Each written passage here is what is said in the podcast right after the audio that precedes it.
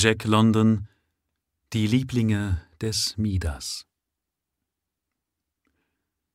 Wade Atchler ist tot, von eigener Hand gestorben. Zu sagen, dass es der kleinen Schar seiner Bekannten ganz unerwartet gekommen wäre, hieße Lügen. Und doch hatten wir, seine nächsten Freunde, nicht einmal die Möglichkeit erwogen. Wir hatten uns eher auf eine andere, unbegreiflichere, halb unbewusste Art darauf vorbereitet. Ehe der Selbstmord selbst stattfand, hatte keiner von uns der Möglichkeit, dass etwas derartiges geschehen könnte, auch nur einen einzigen Gedanken geschenkt. Als wir aber die Nachricht von seinem Tode erhielten, war es doch, als hätten wir es die ganze Zeit über geahnt und erwartet. Es ließ sich mittels einer nachträglichen Analyse leicht durch seine schweren Sorgen erklären. Ich gebrauche wohl überlegt den Ausdruck schwere Sorgen. Jung und schön und in sehr sicherer Stellung als rechte Hand Eben Hales, des großen Straßenbahnkönigs, hatte er keinen Grund, sich zu beklagen, dass das Glück ihm nicht lächelte. Nichtsdestoweniger hatten wir seine glatte Stirn sich wie unter dem Druck irgendeiner nagenden Sorge oder eines verzehrenden Kummers runzeln sehen. Wir hatten gesehen, wie sein dichtes schwarzes Haar dünner wurde und ergraute wie grünes Korn unter heißen Himmelsstrichen, und in brennender Trockenheit. Wer kann die tiefe Zerstreutheit und die tiefe Depression vergessen, die inmitten all der Lustigkeit, in die, in die er sich in der letzten Zeit seines Lebens mit einer gewissen Gier hineingestürzt hatte, die ihn überkommen konnte? Bei solchen Gelegenheiten, wenn die Lustigkeit überwog und unaufhörlich stieg, konnten seine Augen plötzlich und ohne nachweisbare Ursache ganz glanzlos werden, und seine Stirn konnte sich runzeln, während er mit geballten Fäusten und vor Seelenqual verzerrtem Gesicht mit irgendetwas Unbekannten, das ihm drohte, am Rande eines Abgrunds rang. Er sprach nie von seinen Sorgen, und wir waren so diskret, nicht danach zu fragen. Aber das war auch allerlei, denn hätten wir es getan und hätte er sein Herz erleichtert, so würden unsere Hilfe und unsere Kräfte doch nichts haben verrichten können. Als Eben Hale, dessen vertrauter Sekretär er war, nein, er war eher als sein Adoptivsohn und gleichberechtigter Kompagnon anzusehen, als er, Hale, starb, kam er nicht mehr mit uns zusammen. Nicht, weil unsere Gesellschaft ihm zuwider gewesen wäre das weiß ich jetzt, sondern weil seine Sorgen in dem Maße gewachsen waren, dass er nicht mehr an unseren Freunden, an unseren Freuden teilnehmen und in unserer Gesellschaft Erleichterung finden konnte. Wie es kam, konnten wir damals nicht verstehen. Wie es kam, konnten wir damals nicht verstehen. Denn als Ibenhales Testament eröffnet wurde, erfuhr die Welt, dass er der einzige Erbe von den vielen Millionen seines Chefs war und es war ausdrücklich in dem Testament ausgesprochen, dass dieses große Erbe ihm bedingungslos zu freier Verfügung übergeben werden sollte. Nicht eine einzige Aktie, nicht einen Pfennig war den Verwandten des Toten vermacht. Was seine nächste Familie betraf, so besagte eine merkwürdige Klausel des Testaments ausdrücklich, dass Wade Atchler der Gattin und den Söhnen und Töchtern eben Hales nur eine Summe geben sollte, die er selbst für passend fände, und zwar zu einem ihm geeigneten erscheinenden Zeitpunkt. Hätte sich noch irgendein Skandal in der Familie des Toten ereignet gehabt, wären seine Söhne wilde, ungehorsame Burschen gewesen, so würde noch ein Funken von Vernunft in dieser höchst ungewöhnlichen Bestimmung gewesen sein. Aber das häusliche Glück Eben Hegels war fast sprichwörtlich gewesen, und man musste weit reisen, um eine reinere und gesündere Schar von Söhnen und Töchtern zu finden.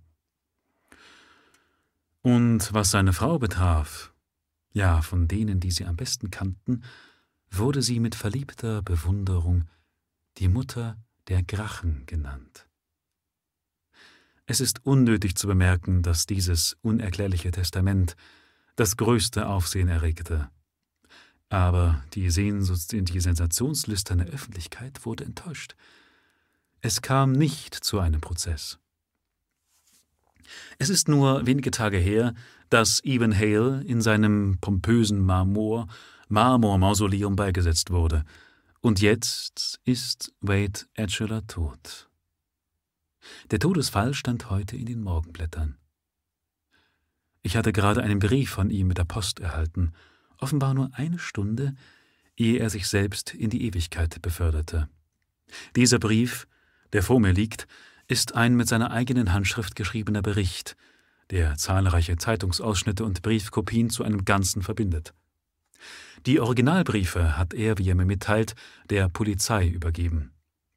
Er bittet mich außerdem um die Gesellschaft vor einer schrecklichen teuflischen Gefahr, die ihre Existenz bedroht, zu warnen, die vielen furchtbaren Tragödien zu veröffentlichen, in die er ohne Verschulden verstrickt worden war. Ich lege hiermit den ganzen Text vor. Es war im August 1899, gleich nach meiner Rückkehr aus meinen Ferien, als der Schlag fiel. Wir ahnten damals nichts davon, wir hatten unsere Hirne noch nicht darauf eingestellt, so furchtbare Möglichkeiten zu fassen. Herr Hale öffnete den Brief, las ihn und warf ihn mir lachend auf das Pult. Als ich ihn überflogen hatte, lachte ich auch und sagte, irgendein unheimlicher Scherz, Herr Hale, und jedenfalls recht geschmacklos. Du wirst hier eine genaue Kopie des erwähnten Briefes finden, mein lieber John. Büro der L.D.M. den 17. August 1899. Herrn Geldbaron Eben Hale. Sehr geehrter Herr, wir ersuchen Sie, von Ihrem ungeheuren Besitz die zur Beschaffung von 20 Millionen Dollar in bare nötigen Werte zu realisieren. Diese Summe ersuchen wir Sie, einem unserer Bevollmächtigten auszuzahlen. Sie wollen beachten, dass wir keinen bestimmten Termin angegeben haben. Wir wünschen Sie nämlich nicht in dieser Angelegenheit zu drängen. Wenn es Ihnen besser passt, können Sie uns sogar in zehn, fünfzehn oder zwanzig Raten bezahlen, aber wir können keine Abzahlung von weniger als einer Million annehmen. Glauben Sie uns, werter Herr Hale, dass, wenn wir uns zu diesem Verfahren entschlossen haben, der Grund dazu keineswegs un äh, unfreundliche Gefühle Ihnen gegenüber sind. Wir sind Mitglieder des intellektuellen Proletariats, dessen stete Zunahme so charakteristisch für das letzte Jahr des 20. Jahrhunderts ist. Nach gründlichen nationalökonomischen Studien haben wir uns entschlossen, dieses Geschäftsverfahren zu benutzen. Es hat viele Vorzüge. In erster Reihe den, dass wir uns auf umfassende und einträgliche Geschäfte einlassen können, ohne Betriebskapital zu benötigen. Wir sind bis heute recht erfolgreich gewesen und hoffen, dass unsere Geschäftsverbindung mit Ihnen angenehm und befriedigend sein wird. Bitte schenken Sie uns Ihre Aufmerksamkeit, wenn wir Ihnen unsere Anschauungen näher entwickeln. Die Grundlage für das jetzige Gesellschaftssystem ist das Besitzrecht. Und dieses individuelle Recht auf Eigentum beruht, wie in der letzten Analyse nachgewiesen, einzig und allein auf Macht. Die geharnischten Edelleute Wilhelm des Eroberers teilten England mit gezogenem Schwert unter sich, Genau das Gleiche kann man, wie Sie uns wohl eingestehen werden, von allem Feudalbesitz sagen. Nach Erfindung der Dampfmaschine wurde die, Kapital wurde die Kapitalistenklasse in der modernen Bedeutung des Wortes geschaffen.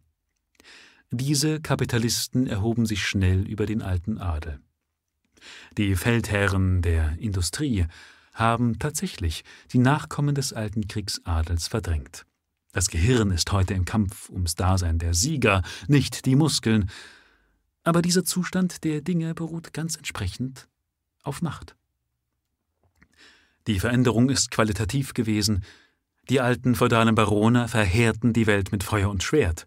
Die modernen Geldbarone saugen die Welt aus, indem sie ihre ökonomischen Kräfte beherrschen und benutzen. Das Gehirn schlägt die Muskelkraft aus dem Felde, und am besten gerüstet sind die intellektuellen und kommerziellen Mächtigen. Wir, die LDM, wollen uns nicht damit begnügen, Lohnsklaven zu sein. Die großen Tru Truste und Geschäftsverbände, zu denen wir sie rechnen müssen, hindern uns, den Platz neben ihnen und ihresgleichen zu erreichen, den einzunehmen unsere Intelligenz uns berechtigt. Warum? Ja, weil wir ohne Mittel dastehen. Wir gehören zum Proletariat, unterscheiden uns aber vom Durchschnittspöbel durch Folgendes. Unsere Gehirne gehören zu den Besten, und wir hegen keinerlei törichte ethische oder soziale Skrupel. Als Lohnsklaven würden wir, selbst wenn wir uns von früh bis spät abrackerten und das kärgste Leben führten, in hundert Jahren oder in tausend nicht eine Summe Geldes einsammeln können, die hinreichen würde, um erfolgreich mit den jetzt existierenden großen Massen aufgehäuften Kapitals konkurrieren zu können. Trotzdem haben wir uns in die Arena gewagt. Wir werfen jetzt dem Weltkapital den Handschuh hin. Ob es nun den Kampf aufzunehmen wünscht oder nicht, es soll gezwungen werden zu kämpfen. Herr Hale, unsere Interessen gebieten uns, 20 Millionen Dollar von Ihnen zu fordern. Wenn wir auch so rücksichtsvoll sind, Ihnen eine angemessene Frist einzuräumen, innerhalb deren Sie die erforderlichen Transaktionen ausführen können, so bitten wir Sie doch, nicht zu lange zu zögern. Wenn Sie unsere Bedingungen akzeptiert haben, so rücken Sie uns eine passende Notiz in die Seufzerspalte der Morgenröte ein, wir werden Sie dann mit unseren Plänen bezüglich der Übernahme der erwähnten Summe bekannt machen. Sie tun das am besten einige Tage vor dem 1. Oktober. Tun Sie es nicht, so töten wir an diesem Tage einen Mann in der 39. Straße des Ostviertels, um Ihnen zu zeigen, dass wir es ernst meinen. Es wird ein Arbeiter sein. Sie kennen ihn nicht, und wir auch nicht. Sie repräsentieren eine Macht innerhalb der modernen Gesellschaft. Das tun wir auch. Eine neue Macht. Ohne von Zorn oder Bosheit erfüllt zu sein, haben wir den Krieg begonnen. Wie Sie schnell erkennen werden, sind wir einfach Geschäftsleute. Sie sind der obere Mühlstein, wir der untere. Das Leben dieses Mannes wird zwischen uns zermalmt werden. Sie können ihn retten, wenn Sie zur rechten Zeit auf unsere Bedingungen eingehen und handeln. Es war einmal ein König, der unter dem Fluche litt, dass alles, was er anrührte, zu Gold wurde. Wir haben seinen Namen angenommen und benutzen ihn als unser offizielles Siegel. Gelegentlich gedenken wir uns, den Namen gesetzlich schützen zu lassen, um uns selbst vor eventueller Konkurrenz zu schirmen. Wir verbleiben ihnen ergeben, Lieblinge des Midas. Du wirst gestehen, lieber John, dass es unser gutes Recht war, über einen so törichten Brief zu lachen. Der Einfall war, wie wir gestehen mussten, gut, aber zu grotesk, als dass man ihn ernst hätte nehmen müssen. Herr Hay sagte, er wolle den Brief des literarischen Kuriosums aufbewahren und legte ihn in seinen Schreibtisch, und dann vergaßen wir seine Existenz bald ganz. Aber nicht lange darauf, am 1. Oktober, lasen wir, als wir die Morgenpost durchsahen, Folgendes. Büro der LDM, den 1. Oktober 1891. Herren Ibn Hayr. Geehrter Herr, Ihr Opfer hat sein Schicksal gefunden.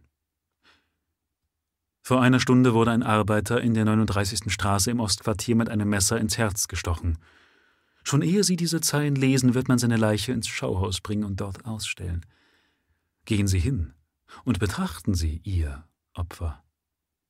Am 14. Oktober werden wir uns, um Ihnen zu zeigen, wie ernst wir die Sache meinen, einen Schutzmann an der Ecke Polkstraße und Claremont Avenue oder in der Nähe töten vorausgesetzt, dass sie nicht vorher nachgeben, verbindlichst die Lieblinge des Midas. Herr Hale lachte auch diesmal. Er war stark von einem Geschäft in Anspruch genommen, das er mit einem Chicagoer Konsortium abzuschließen gedachte und das den Verkauf aller seiner Straßenbahnlinien in dieser Stadt betraf, und er begann daher sofort eine Stenotypistin zu diktieren und schenkte dem Briefe kaum einen Gedanken. Aus irgendeinem Grunde aber, ich weiß nicht warum, war ich sehr unangenehm berührt. Wenn es nun doch kein Scherz wäre, sagte ich mir und griff nach der Morgenzeitung. Und da stand es. Aber wie es sich für eine unbekannte Person aus den niederen Schichten ziemte, waren der Sache nur ein Dutzend elende Zeilen geopfert, und die Notiz stand in einer Ecke neben der Reklame eines Geheimmittels. Heute Morgen, etwas nach fünf Uhr, wurde in der 39. Straße des Ostquartiers ein Arbeiter namens Père Lascal auf dem Wege zu seiner Arbeit von einem Unbekannten durch einen Stich ins Herz getötet. Der Täter entkam. Die Polizei ist nicht imstande, ein Motiv für den Mord zu finden. Unmöglich, rief Herr Hale, als ich ihm die Notiz vorgelesen hatte. Aber das Ereignis quälte ihn offenbar. Denn spät am Nachmittag bat er mich, über seine eigene Torheit fluchend die Sache der Polizei zu melden. Ich hatte das Vergnügen, im Privatbüro des Inspektors ausgelacht zu werden, ging aber doch mit einer Versicherung, dass man die Sache näher untersuchen würde. Die Gegend um die Ecke der Polkstraße und Claremont Avenue sollte an dem betreffenden Abend mit doppelter Mannschaft abpatrouilliert werden. Dann war die Sache abgetan, bis zwei Wochen vergangen waren und wir mit der Post folgende Zeilen erhielten. Büro der LDM, den 15. Oktober 1899. Herrn Geldbaron Ibn Hale. Geehrter Herr, Ihr zweites Opfer ist zur angegebenen Zeit gefallen. Wir haben keine Eile. Um aber unseren Druck auf Sie zu verstärken, gedenken wir von jetzt an, jede Woche einen Mord zu begehen. Um uns selbst gegen die Einmischung der Polizei zu schützen, werden wir Sie künftig von dem Geschehen erst kurz vor dem Ereignis oder gleichzeitig damit unterrichten.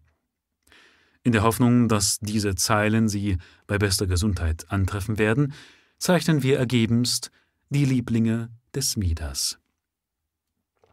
Diesmal griff Herr Hale selbst nach der Zeitung und las mir, nachdem er die Stelle gefunden hatte, folgenden Bericht vor. Joseph Donahue, der heute Nacht auf einer besonderen Patrouille ins 11. Revier geschickt worden war, wurde um Mitternacht durch einen Kopfstich getötet.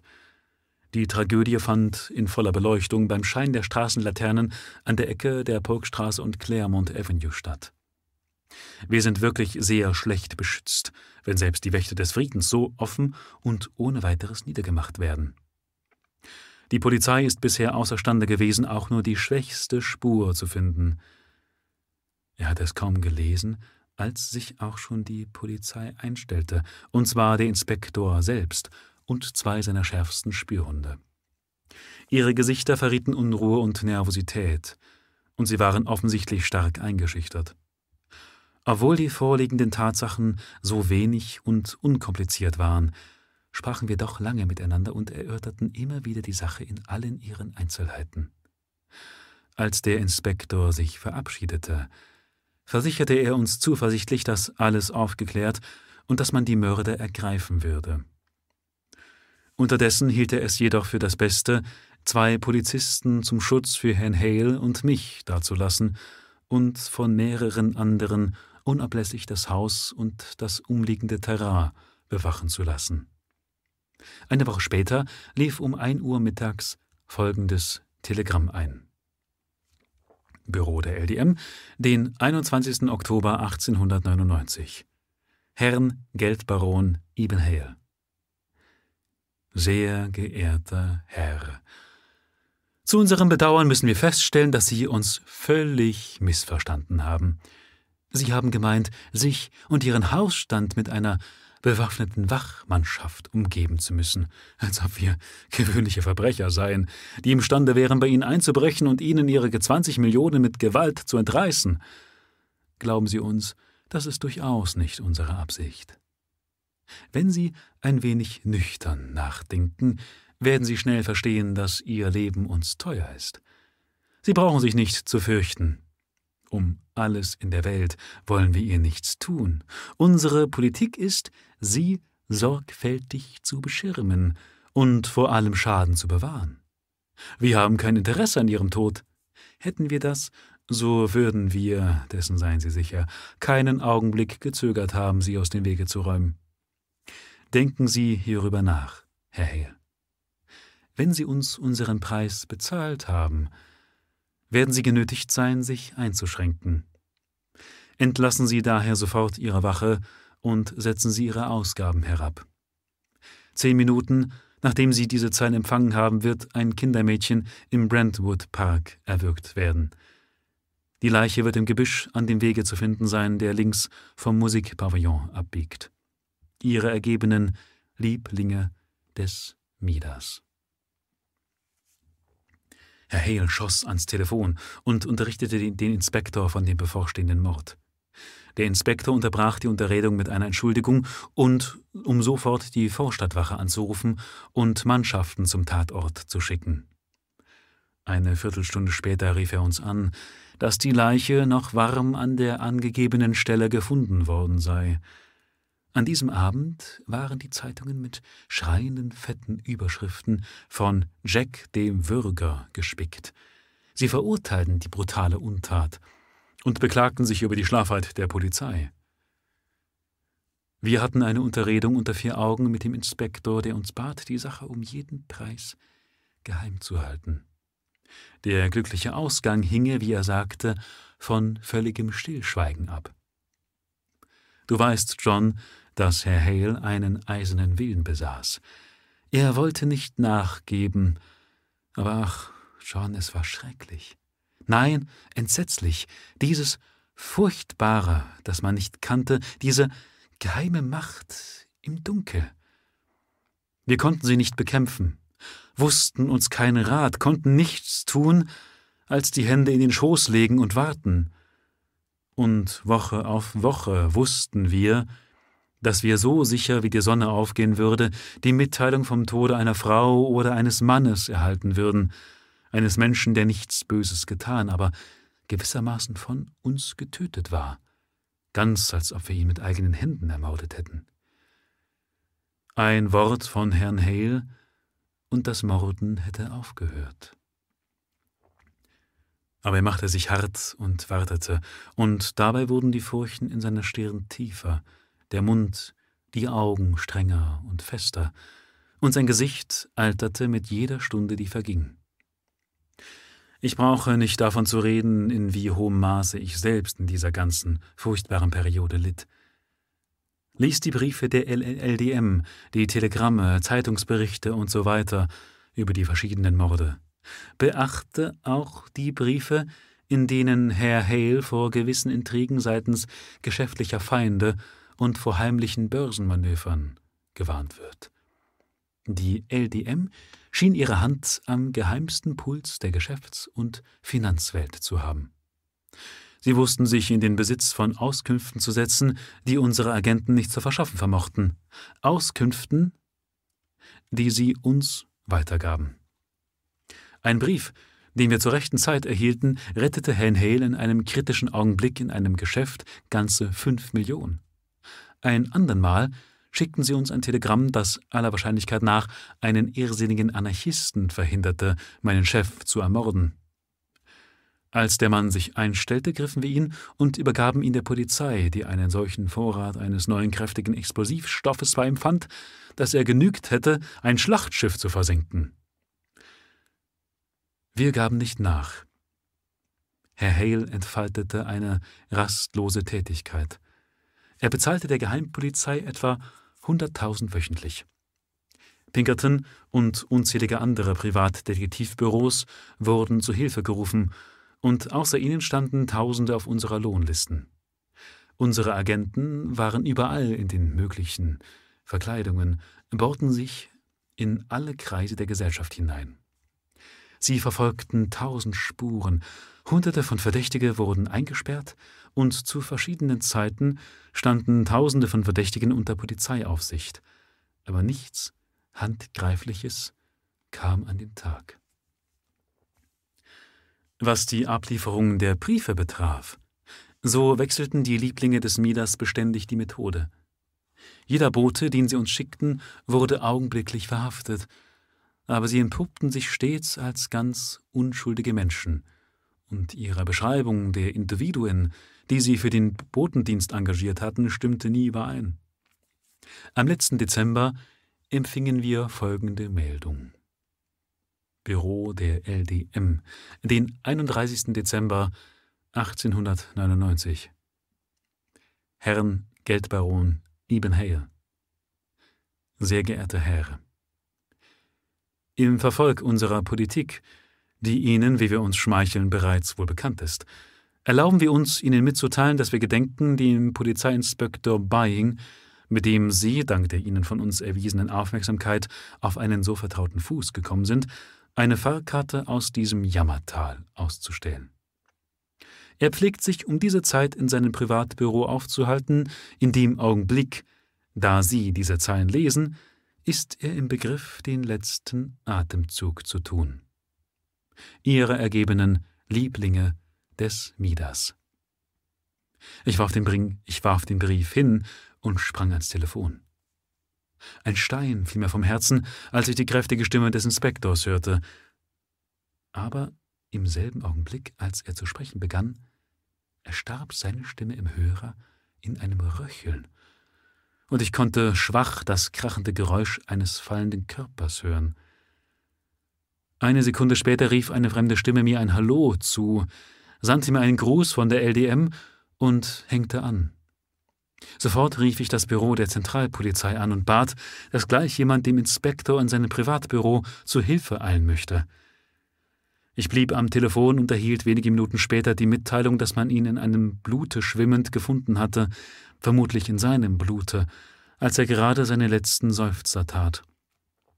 Es war kein Augenzeuge zugegen gewesen, und der Mörder hatte keine sichtbaren Spuren hinterlassen. Jetzt erweiterte Herr Hale sofort den Geheimdienst, so dass schließlich eine Viertelmillion wöchentlich aus seiner Kasse bezahlt wurde. Er war fest entschlossen zu siegen. Die von ihm ausgesetzten größeren und kleineren Belohnungen betrugen zusammen mehr als zehn Millionen. Du weißt ungefähr, wie bedeutend seine Mittel waren. Und du verstehst, warum er sie in Anspruch nahm. Er kämpfte, wie er behauptete, für das Prinzip, nicht für das Geld. Und man muss einräumen, dass sein ganzes Benehmen keinen Zweifel an seinen uneigennützigen edlen Motiven ließ. Alle Polizeibehörden der großen Städte arbeiteten Hand in Hand. Sogar die Regierung der Vereinigten Staaten schloss sich an. Und die ganze Angelegenheit entwickelte sich zu einem der wichtigsten Staatsprobleme. Gewisse rationale Hilfsfonds wurden für den Feldzug gegen die Lieblinge des Midas zur Verfügung gestellt, und jeder Beamte war auf seinem Posten. Aber alles war vergebens. Die Lieblinge des Midas setzten ungestört ihr verabscheuungswertes Tun fort. Sie hatten ihre Methode und arbeiteten mit unfehlbarer Sicherheit. Während Herr Heyer jedoch bis aufs Äußerste kämpfte, vermochte er nicht das Blut abzuwaschen, das an seinen Händen klebte. Ohne eigentlich Mörder zu sein, und obwohl keine aus seinesgleichen zusammengesetzte Jury ihn schuldig erkannt haben würde, war er doch die Ursache zum Tode all dieser Menschen. Wie gesagt, ein Wort von ihm und das Morden hätte aufgehört. Aber er weigerte sich, dieses Wort zu sprechen. Er behauptete, dass die Integrität der Gesellschaft angegriffen, dass er nicht so feige wäre, seinen Posten zu verlassen und dass es offenbar recht und billig sei, einige wenige zu Märtyrern werden zu lassen, wenn man dadurch nur zuletzt Glück und Wohlfahrt aller erreichen konnte. Nichtsdestoweniger kam dieses Blut über sein Haupt, und er versank in Melancholie. Mich überwältigte ein ähnliches Gefühl der Mitschuld. Neugeborene wurden unbarmherzig getötet, Kinder und alte Leute, und diese Morde geschahen nicht nur in unserer Stadt, sondern verteilten sich über das ganze Land. Als wir eines Abends Mitte Februar in der Bibliothek saßen, klopfte es hart an die Tür. Als ich öffnete, fand ich folgenden Brief auf dem Teppich im Korridor liegen. Büro der LDM, den 15. Februar 1900. Herrn Geldbaron Ibn Hale. Sehr geehrter Herr, weint Ihre Seele nicht über die rote Ernte, die heranreift? Vielleicht sind wir in unserer Geschäftsführung zu abstrakt gewesen. Lassen Sie uns jetzt konkret werden. Fräulein Adelaide Laidlow ist eine begabte junge Dame und, so viel wir wissen, ebenso gut wie schön. Sie ist die Tochter Ihres alten Freundes Richter Laidlow, und es ist uns nicht unbekannt, dass Sie sie als Kind auf Ihren Armen getragen haben. Sie ist die beste Freundin Ihrer Tochter und augenblicklich zu Besuch bei ihr. Wenn Sie bis hierher gelesen haben, wird Ihr Besuch beendet sein. Ihre ergebenen Lieblinge des Midas. Weiß Gott, wir verstanden sofort den furchtbaren Sinn. Wir stürmten durch das Wohnzimmer und die Salons, hier war sie nicht, und weiter in ihr eigenes Zimmer. Die Tür war verschlossen, aber wir drückten sie ein, indem wir uns dagegen warfen. Da lag sie soeben für die Oper angekleidet, erstickt mit Kissen, die vom Divan gerissen waren. Die Rosen des Lebens blühten noch auf ihren Wangen und ihr Körper war noch schmiegsam und warm. Lass mich von dem Schrecken schweigen. Du erinnerst dich sicherlich an die Zeitungsberichte, John. Sehr spät am selben Abend schickte Herr Hale nach mir und bat mich, ihm feierlich vor Gottes Angesicht zu geloben, ihm zur Seite zu stehen und nicht nachzugeben, selbst wenn Familie und Freunde bis zum letzten Mann aus dem Wege geräumt würden. Am nächsten Morgen war ich erstaunt über seine Heiterkeit. Ich hatte geglaubt, dass er tief erschüttert über die letzte Tragödie sein würde. Wie, wie tief er es war, sollte ich bald erfahren. Er war an den ganzen Tag über heiter und gut gelaunt, als hätte er endlich einen Weg aus dem Furchtbaren gefunden. Am nächsten Morgen fanden wir ihn tot in seinem Bett, mit einem friedlichen Lächeln auf seinem vergrämten Gesicht. Er hatte selbst Hand an sich gelegt. Mit Erlaubnis der Polizei und der Behörden wurde offiziell mitgeteilt, dass sein Tod durch einen Herzschlag verursacht wäre. Wir hielten es für das Klügste, die Wahrheit zu verschweigen, aber wir hatten keinen Nutzen davon, uns hat überhaupt nichts genutzt. Kaum hatte ich das Sterbezimmer verlassen, als, jedoch zu spät, folgender Brief einlief. Büro der LDM, den Februar 17. 1900. Herren Geldbaron Ibn Hale. Sehr geehrter Herr, wir hoffen, Sie werden uns unsere Zudringlichkeit verzeihen, dass wir uns so schnell nach dem traurigen Ereignis von vorgestern melden. Aber das, was wir Ihnen mitteilen wollen, ist möglicherweise von der allergrößten Bedeutung für Sie.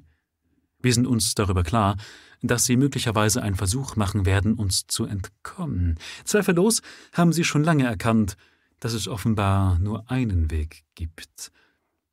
Aber wir möchten Sie davon unterrichten, dass auch dieser eine Weg versperrt ist. Sie können sterben, aber Sie sterben als ein Geschlagener und erkennen selbst, dass Sie das Spiel verloren haben. Merken Sie sich, wir bilden einen integrierenden Teil Ihres Besitzes. Wir gehen für immer, zusammen mit Ihren Millionen an Ihre Erben oder an jeden über, mit dem Sie Ihren Besitz übertragen werden. Wir sind das Unvermeidliche. Wir sind die Kulmination von industriellem und sozialem Unrecht. Wir wenden uns gegen die Gesellschaft, die uns geschaffen hat. Wir sind das verfehlte, aber erfolgreiche Produkt des Zeitalters. Wir sind die Geißeln einer erniedrigten Zivilisation. Wir sind das Ergebnis einer falschen sozialen Auswahl. Wir begegnen Gewalt mit Gewalt. Nur der Starke wird überleben. Wir glauben an das Überleben des Geeigneten. Sie haben ihre Lohnsklaven in den Schmutz getreten und waren selbst der Überlebende. Auf ihren Befehl hat das Militär ihre Arbeiter in Dutzenden blutiger Streiks wie die Hunde zusammengeschossen. Mit Hilfe solcher Mittel haben sie sich oben gehalten. Wir wollen nicht über das Ergebnis klagen, denn wir erkennen selbst dasselbe Naturgesetz an und verdanken ihm unser Dasein. Jetzt aber erhebt sich folgende Frage. Wer von uns wird unter den jetzigen sozialen Verhältnissen der Überlebende sein? Wir glauben selbst, dass wir die geeignetsten sind. Sie halten sich für den geeignetsten. Die Entscheidung überlassen wir der Zeit und dem Gesetz. Stets ihre ergebenen Lieblinge des Midas. John, du wunderst dich, dass ich Vergnügungen abscheute und meine Freunde mied? Aber es hat ja im Übrigen keinen Zweck, Erklärungen zu geben. Dieser Bericht wird sicher alles sagen. Es ist drei Wochen her, seit Adelaide Laidlow starb. Seit damals habe ich mit Furcht und Beben gewartet. Gestern wurde das Testament eröffnet und veröffentlicht. Heute erhielt ich einen Drohbrief, dass eine Frau der Mittelklasse im Goldenen Torpark in San Francisco getötet werden würde. Die Telegramme in den Abendblättern bringen Einzelheiten über die brutale Untat. Einzelheiten, die ganz denen entsprechen, welche mir vor dem Morde mitgeteilt worden waren. Es ist zwecklos. Ich kann nicht gegen das Unvermeidliche ankämpfen. Ich bin in meinem Verhältnis zu Herrn Hale treu und loyal gewesen und habe schwer gearbeitet. Warum meine Treue so belohnt worden ist, verstehe ich nicht. Gleichwohl kann ich nicht unzuverlässiger sein oder mein Wort brechen, indem ich nachgebe. Und doch habe ich beschlossen, dass keines Menschen Tod mehr auf mein Haupt kommen soll. Ich habe die vielen Millionen ihrer rechtmäßigen Besitzerin vermacht. Lasst die starken Söhne Eben Hales selbst für ihre Rettung kämpfen. Ehe du diese Zeilen liest, bin ich heimgegangen. Die Lieblinge des Midas sind allmächtig, die Polizei ist machtlos. Ich habe durch die Polizei erfahren, dass auch andere Millionäre in ähnlicher Weise zur Zahlung großer Summen verurteilt und verfolgt worden sind. Wie viele weiß man nicht, denn wenn ein Mann sich erst den LDM beugt, ist sein Mund von dem Augenblick an mit sieben Siegeln verschlossen. Wer nicht nachgegeben hat, bringt jetzt schon seine purpurne Ernte in die Scheuer. Der unheimliche Kampf ist durchgeführt, die Regierung der Vereinigten Staaten kann nichts tun. Soviel ich verstehe, sind ähnliche Organisationen in Europa aufgetaucht. Die Gesellschaft ist in ihren Grundfesten erschüttert. Fürstentümer und Staaten sind wie dürre Reisighaufen, die nur darauf warten, in Brand gesteckt zu werden. Statt der Massen gegen der Klassen steht hier einzig eine einzige Klasse gegen alle anderen. Wir, die wir den Fortschritt der Menschheit behüten, sind herausgesucht und niedergemacht worden. Gesetz und Ordnung existieren nicht mehr. Die Behörden haben mich gebeten, dies alles geheim zu halten. Ich habe es auch getan, kann es aber nicht länger tun. Es ist eine Frage von öffentlicher Bedeutung geworden, die die schrecklichsten Folgen in sich trägt, und ich will, ehe ich diese Welt veranlasse, meine Pflicht tun, indem ich die Gefahr, die sie bedroht, aufdecke. John, meine letzte Bitte an dich ist, dass du dieses veröffentlichst. Lass dich nicht einschüchtern. Das Schicksal der Menschheit ruht in deinen Händen. Lass die Presse es millionenweise ausspeien. Lass die elektrischen Ströme es um die Erde tragen. Sorge dafür, dass, wo Menschen sich treffen und miteinander reden, mit Angst und Beben davon gesprochen wird.